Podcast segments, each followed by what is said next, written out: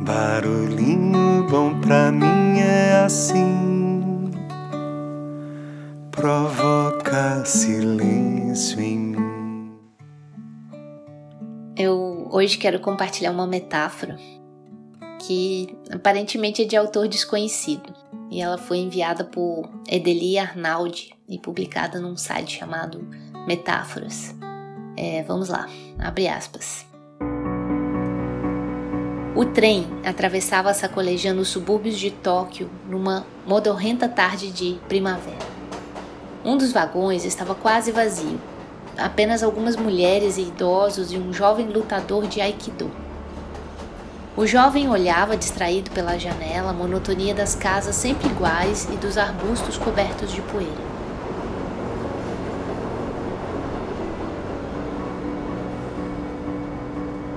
Chegando a uma estação, as portas se abriram e de repente a quietude foi rompida por um homem que entrou cambaleando, gritando com violência palavras sem nexo.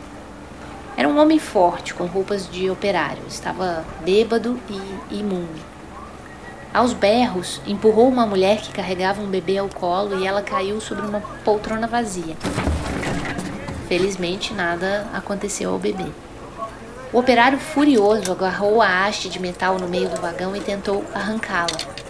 Dava para ver que uma das suas mãos estava ferida e sangrava. O trem seguiu em frente com os passageiros paralisados de medo e o jovem se levantou. O lutador estava em excelente forma física.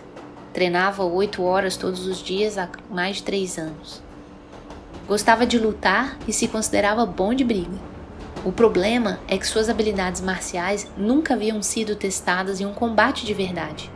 Os alunos são proibidos de lutar, pois sabem que o Aikido é a arte da reconciliação. Aquele cuja mente deseja brigar perdeu o elo com o universo.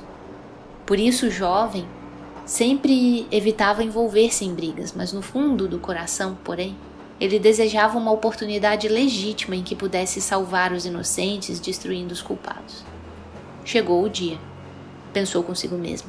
Há pessoas correndo perigo e se eu não fizer alguma coisa, é bem possível que elas acabem se ferindo. E o jovem se levantou e o bêbado percebeu a chance de canalizar sua ira. Ah, rugiu ele, um valentão, você está precisando de uma lição daquelas de boas maneiras. E o jovem lançou-lhe um olhar de desprezo. Pretendia acabar com a sua raça, mas precisava esperar que ele o agredisse primeiro, por isso o provocou de forma insolente. Agora chega, gritou o bêbado. Você vai levar uma lição. E aí ele se preparou para atacar. Mas antes que ele pudesse se mexer, alguém deu um grito: Hey! O jovem e o bêbado olharam para um velhinho japonês que estava sentado em um dos bancos. Aquele minúsculo senhor vestia um kimono impecável e devia ter mais de 70 anos.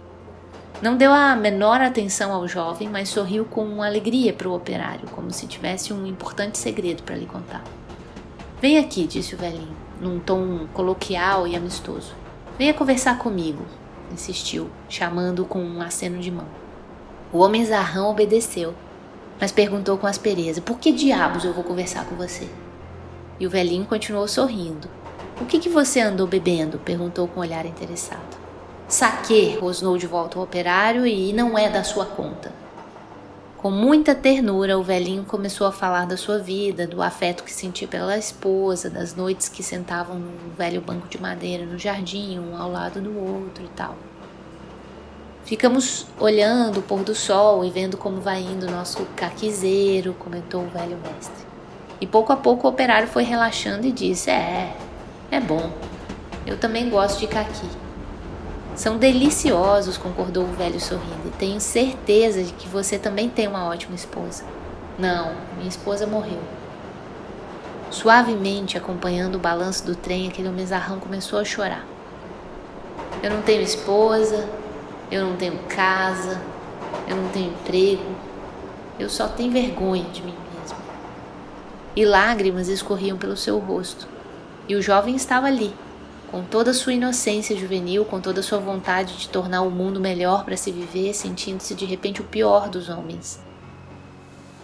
O trem chegou à estação e o jovem desceu. Voltou-se para dar uma última olhada.